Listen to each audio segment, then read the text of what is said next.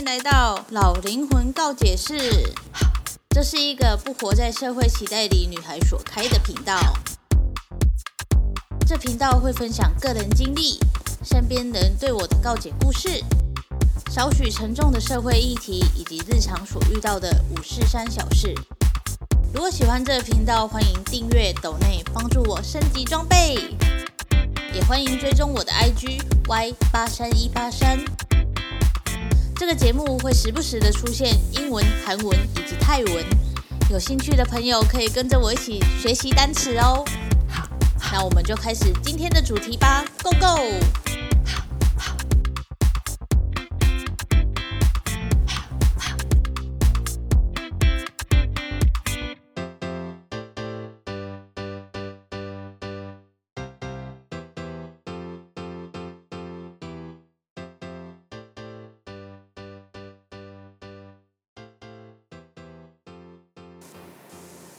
欢迎回到老灵魂告解室。今天我们来聊聊情绪勒索吧。人的一生中或多或少一定有被情绪勒索过吧？老实说，我的家庭里就有一个情绪勒索大王。不知道大家有没有听过一句话，就是幸运的人用童年治愈一生，不幸运的人用一生治愈童年。我觉得我是后者吧。用一生在治愈我的童年，但我觉得我还没有治愈成功，因为我还不想要面对这件事情，就是原生家庭对我造成的伤害。等我之后再跟大家分享我的原生家庭状况吧。因为当我愿意把它讲出来，就代表我可以去面对，我可以去敞开这扇门了。It will be a tough thing, but I will try it. Anyway，今天就是要来讲情绪勒索。其实我本来是想要讲煤气灯效应，因为前阵子不是爆出那个韩团明星 Lucas 就是劈腿很多女生嘛，然后其中有一个第一个出来爆料，就说他对他使用了煤气灯效应。再加上我有遇到朋友跟我讲他自己的故事，但我去征求了朋友的意见。想说要把他的故事分享出来，但是他说他觉得他讲述的模式可能掺杂了很多个人行为，所以不建议我去分享他的故事。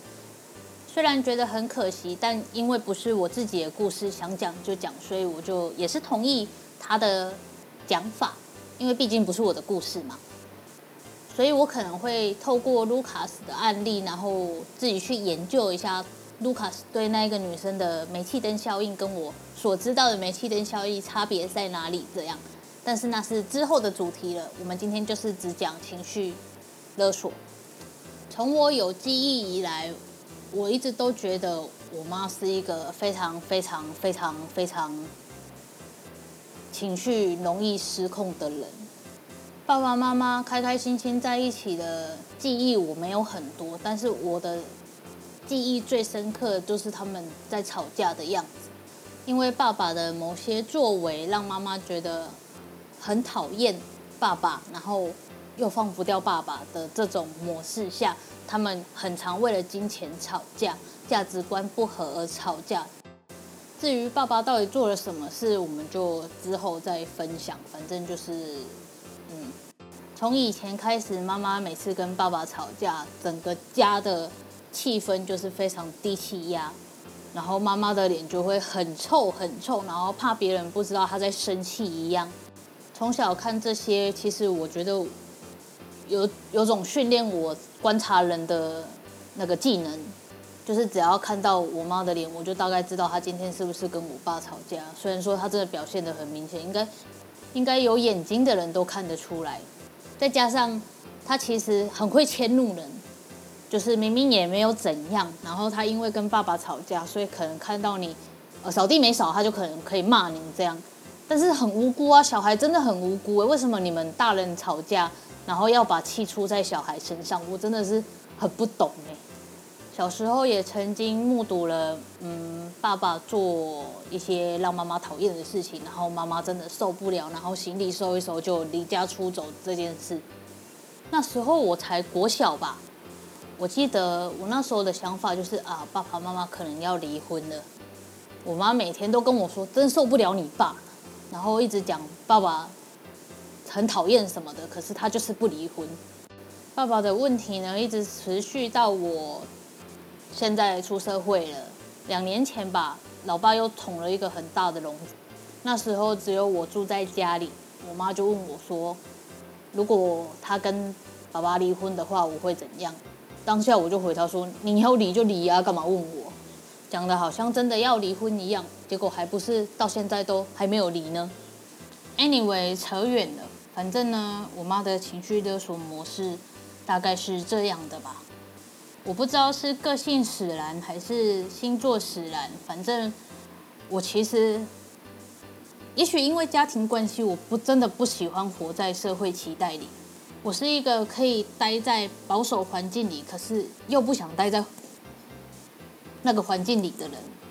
不知道大家听得懂还听不懂？反正呢，之前我就是在医院工作，然后我的工作是多媒体制作，然后那间医院就是很传统，很传统，就传统到怎样？就是女生就是制服就是一定是粉红色的，男生制服一定是蓝色的，然后女生一定要穿裙子，这种很傻眼的刻板印象。当时我也以为我可以接受，我想说哦，每天都穿制服就不用想说今天要穿什么，没有衣服穿什么之类的。可是我发现他真的太刻板印象了，我有点受不了。就是不穿裙子还会被念，我就觉得为什么？谁规定到底是女生为什么一定要穿裙子？这种哦，我又扯远了。反正呢，因为就是受不了，我就想说要离职，因为我觉得我好像没有办法在同一个产业待太久。应该说是没有办法在同一个工作环境待太久，所以就离职了。然后那时候因为急着想赚钱，毕竟呃家里经济状况也不是很好，所以高中、大学都有学贷，就一直想要把赶快把学贷还完。然后就想说，因为家里也做菜市场，就想说我也要去做菜市场，这样可能赚得比较快一点，而且也比较自由。然后爸爸是支持的，因为。我我跟爸爸的想法其实是一样，你们就还年轻，为什么很多事情不去尝试，然后就要先否定？可是我妈的状况就是，你不管跟她讲什么，她第一句话就先跟你讲说，没塞啦，还没塞啦，不过你想的太简单啦，这样，就是讲到你好像让你觉得你好像什么事情都做不了这样，然后她就会说，你就乖乖上班就好，我这是为你好呢，你以为现在菜市场这么好做吗？情绪勒索的第一步。我这是为你好，怪了，明明每一个人都是个体，为什么要把他的价值观加注在我的身上呢？我实在是有点不懂啦。可是因为我也不是什么就是一定很听话的人，所以我还是坚持要做菜市场。虽然最后的结果当然是就不如意嘛，因为又遇到疫情，然后我妈就会在那里说：“你看，你看，我都跟你讲过啊，你怎么听我念？”到现在都还在念，我就觉得很不懂。不然就是跟他讲说，我想要去摆周末市集啊，可以让自己多一点赚一点外快什么之类的。然后周末市集不是一天都要六百八百左右吗？反正市集就是那种比较贵的菜市场。然后我妈又在那里，那个违和啦。迄只贵着，啊！你一工是要赚偌济？啊！你是要卖啥？卖使啦，卖啦，唔免啦，安尼就是变成我每讲一个 idea，他就先拒绝我，先否定我，然后跟我讲说，我食过的米比你食过的饭较济，这不是废话吗？他就活得比我久，他当然吃的比我多啊。但是我的想法是，为什么我都还没有去尝试，你就要先？这样打击我的士气，然后一直跟我讲说不行不行，好像我真的什么都不能做一样。比如说我姐姐她也是想要接接手一间饮料店，反正我妈也是就是一如既往的就先跟她讲说不要啦，没有那么好做啦，我是为你好呗，你不听我的话吗？什么之类的。但是为你好这词到底是怎么研发出来的？我实在很不懂。什么叫做为我好？然后一直阻止我想做的事情，然后不给予鼓励。亚洲教育真的是很很会否定自己的小孩，从小就这样有没有？欧美国家的小孩如果考试不好的话，他们其实不会太 judge 或干嘛的。可是亚洲这边，就算你考了九十五分，妈妈爸爸也会说，为什么只考九十五分？九十五分很高了呢，为什么不不能只考九十五分？我觉得是亚洲教育真的是 OK。这这个部分我们再另外开一集来讲好了。总之呢，我妈跟我爸每次吵架的时候，因为我都是住在家里的那一个小孩，所以我妈就会表现的给我看，然后想要跟我讲说我爸到底怎样怎样，然后把那一些负面情绪压在我身上，我就会觉得很喘不过气。然后因为我爸跟我妈是一起工作的，就是他们一起做菜市场这样，所以他们就很容易吵架啊。只要有年节就吵架，我就觉得很烦。就是很多事情真的是可以不用。拿出来吵的，可是因为妈妈就是看不惯爸爸，所以很多小事她都会放大，很多不必要的、根本可以避免的吵架都一定要拿出来吵这样。然后之之前我就跟他讲说啊，夫妻工作本来就会吵架啊。然后我妈就又生气哦，她又说生气了，说你你公开前面我，你下次你们自己煮饭好了，我不要煮了啦。这样，她可能是没有料到说她原本想要我认同她的话。或者是我只要听她的话就好，结果我回了一句她可能不想听到的回答，然后她就又更更恼羞的骂我这样，然后我就觉得很傻眼，就是你为什么要这件事？为什么要用你的情绪来来绑架我这样？我认为所谓的情绪勒索，并不是只有言语上的，像我妈很擅长那种冷暴力，我就觉得是一种情绪勒索。像是她每次跟我爸吵架，然后只要我爸在的那个空间里，就是你你能感受到那个空气都是凝重的，都是低气压的这样，然后他就会不想要跟我爸讲话，然后我待在那边，我就会觉得很尴尬，因为他的脸就很臭，就是要告诉大家说我现在很生气，你应该要来哄我什么之类的，可是爸爸去哄他，又会觉得爸爸讲的话他又听不下去。然后就变成爸爸在贴他的冷屁股这样，然后爸爸就会逃到另外一个空间去，然后他就会跟我讲说：“你看，你看，你爸都这样不待在家里。”我就很想要跟他说：“你都这样摆脸色给人家看，然后你又不愿意沟通，然后又要人家待在这里看你的脸色，到底是为什么？这就是情绪勒索的一种啊！为什么要逼别人待在同一个空间，然后看你这样摆脸色，然后感受那个低气压？”不是我在说，我真的觉得我很可怜，就是家里三个小孩，然后好像所有事情都是我在承受一样。我曾经想过要搬出去，但是因为现在这个环境，就是你知道疫情的关系嘛，钱都已经很难赚了，我还是先住在家里好了。去年我家的狗生病哦，它叫阿蒙，它是一个非常帅、非常帅的一只小屁孩，这样生病到去世大概是半年的时间，然后。加上他去世后的两个月，总共八九个月吧。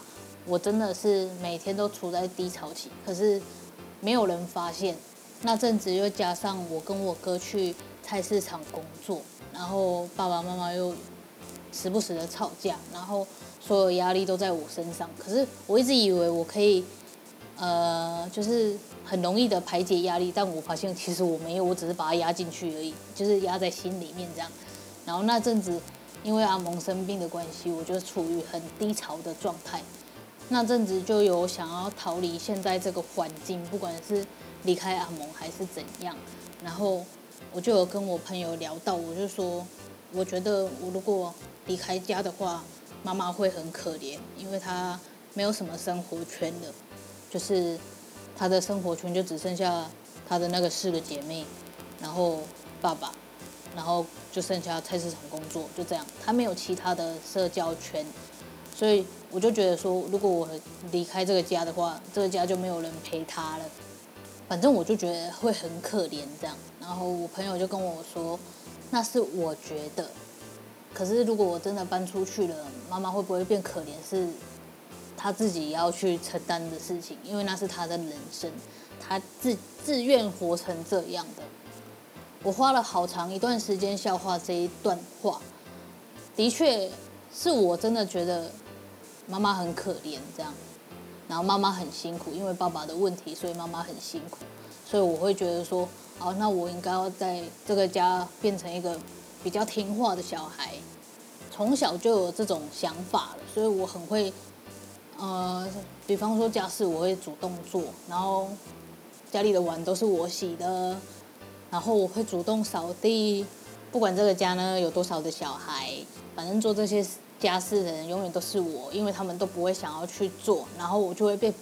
当做是理所当然，一定要做这些事情的人，其实越长大，我就会越觉得心里不平衡。有时候不扫地的时候，他们也会说：“为什么没有扫地？”这样，妈妈会说：“我起力加多啊，你做这不是应该吗？”可是他却不会跟我哥跟我姐讲这种话，只因为我是这三个小孩里面最听话的小孩，所以两边呢，不管是爸爸还是妈妈。都会把很多事情交代给我，因为我是最让他们放心的小孩，最能交代起事情的小孩。这样，可是我的心里真的是越来越不平衡。但这个有扯远了，所以就下次再讲喽。谁知道我录这一段的时候哭了多久？总之呢，我妈就是很容易情绪失控，然后情绪勒索这样。近几年比较还好，是因为我都会直接呛他。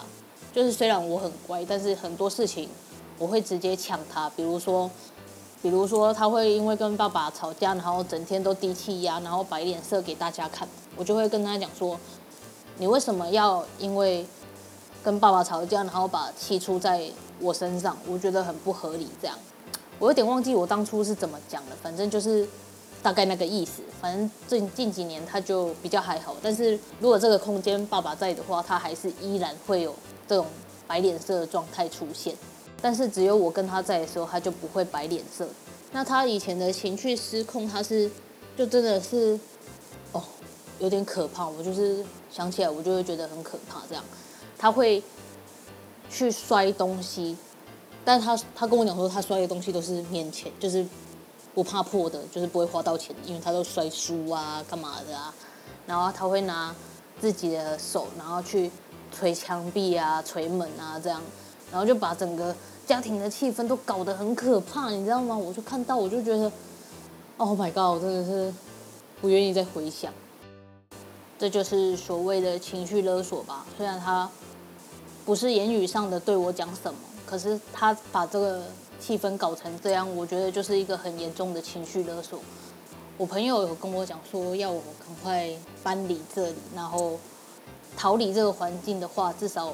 我的心情不会这么受影响，就是我其实一直有种呃想要旅居国外的那种梦想，然后最想要旅居的国家是纽西兰，因为我很喜欢大自然，然后那边又很漂亮，这样，所以我应该会跑去那边。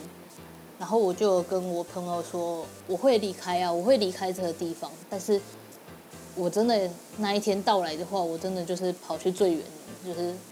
不是说搭火车就可以回家的那一种，是要搭飞机的那一种。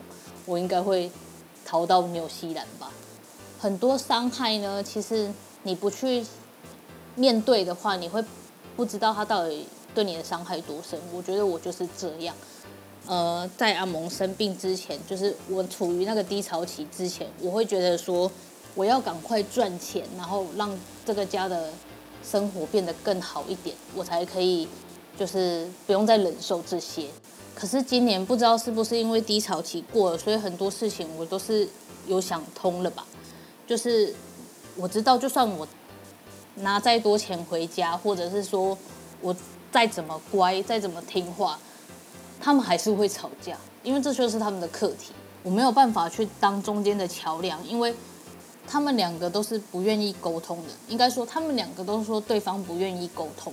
在我看来，两边都一样，然后我就觉得说，他们这辈子应该只能这样了，就是离不开对方，可是又很嫌弃对方这样。如果真的不想要被情绪勒索的话，就真的是只能离开这个空间，就是逃离这个环境，就会过得比较好一点。现在想想，我那时候去韩国的那半年，真的是最无忧无虑的时候呢。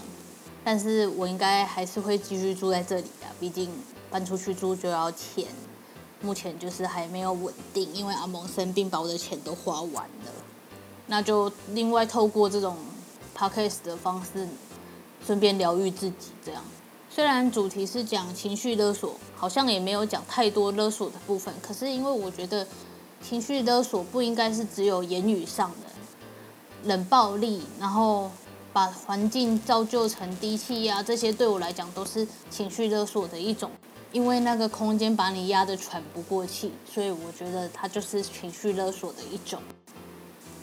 接回开头所讲的，幸运的人呢，一生被童年治愈；不幸运的人呢，一生治愈童年。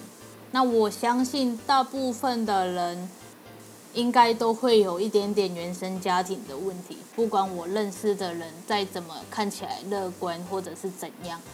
都有自己家庭的问题，我当然也不例外。可是我现在想要选择面对它，因为我觉得我如果再不面对的话，我好像永远没办法谈恋爱。因为原生家庭的关系会让我害怕进入一段亲密关系，因为因为家里的阶层是会复制的嘛，所以我很害怕变得跟我妈一样，所以我就。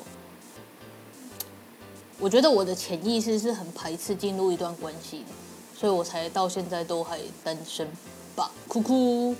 Anyway，反正之后我会分享很多关于我们家的事情，那可能有时候会讲的蛮长的，就请大家见谅喽。反正我也不知道有没有人在听。总而言之呢，这就是今天的老灵魂告解释了。那我们下次见喽，拜拜。